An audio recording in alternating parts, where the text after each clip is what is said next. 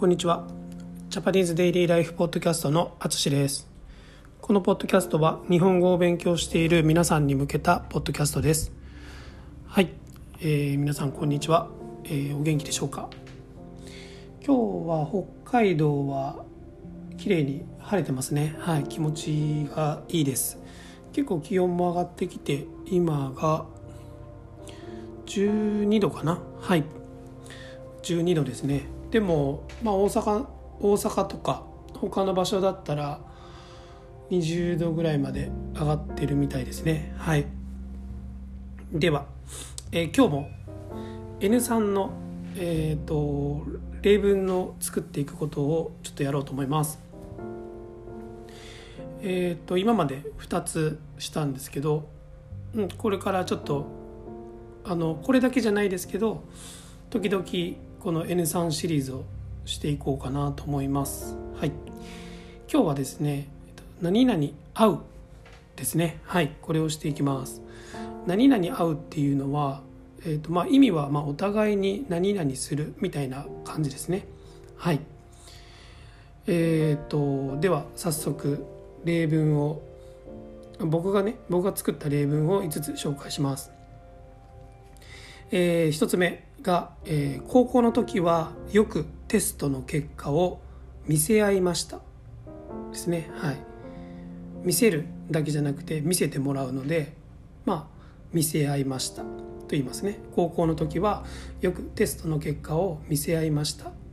とか言います。はい、えー、2つ目が私は同僚と仕事のことをよく相談し合います。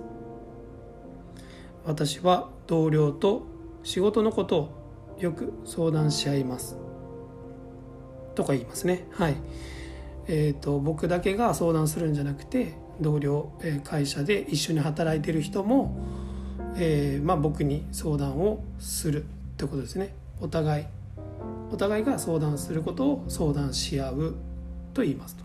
はい、えー、次が彼と私はいつも競い合います。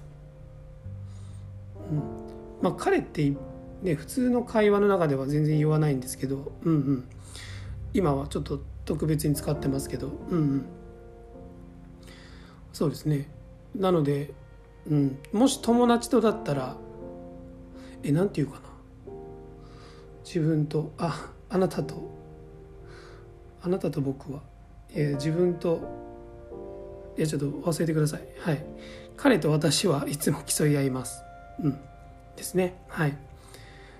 え、ー、とまあ一人だけがその相手を気にするんじゃなくてお互いがちょっとこうまあスポーツでいうとライバルみたいな感じであのお互いこうちょっと意識をしながら戦う。戦うというかまあ頑張るというかそういうことですね。はい。えー、辛い時こそ励まし合いましょう。うんうん。そうですね、えー、誰かをこっちが自分が励ます。ではなくて自分がしんどい時は誰かが励ましてくれる。ということですね。そういうことを、まあ、励まし合い合うということですね。はい、えー、最後がえっ、ー、と、まあ、日本語と英語を教え合う。のはいい勉強です。うん、日本語と勉、えー、日本語と英語を教え合うのはいい勉強です。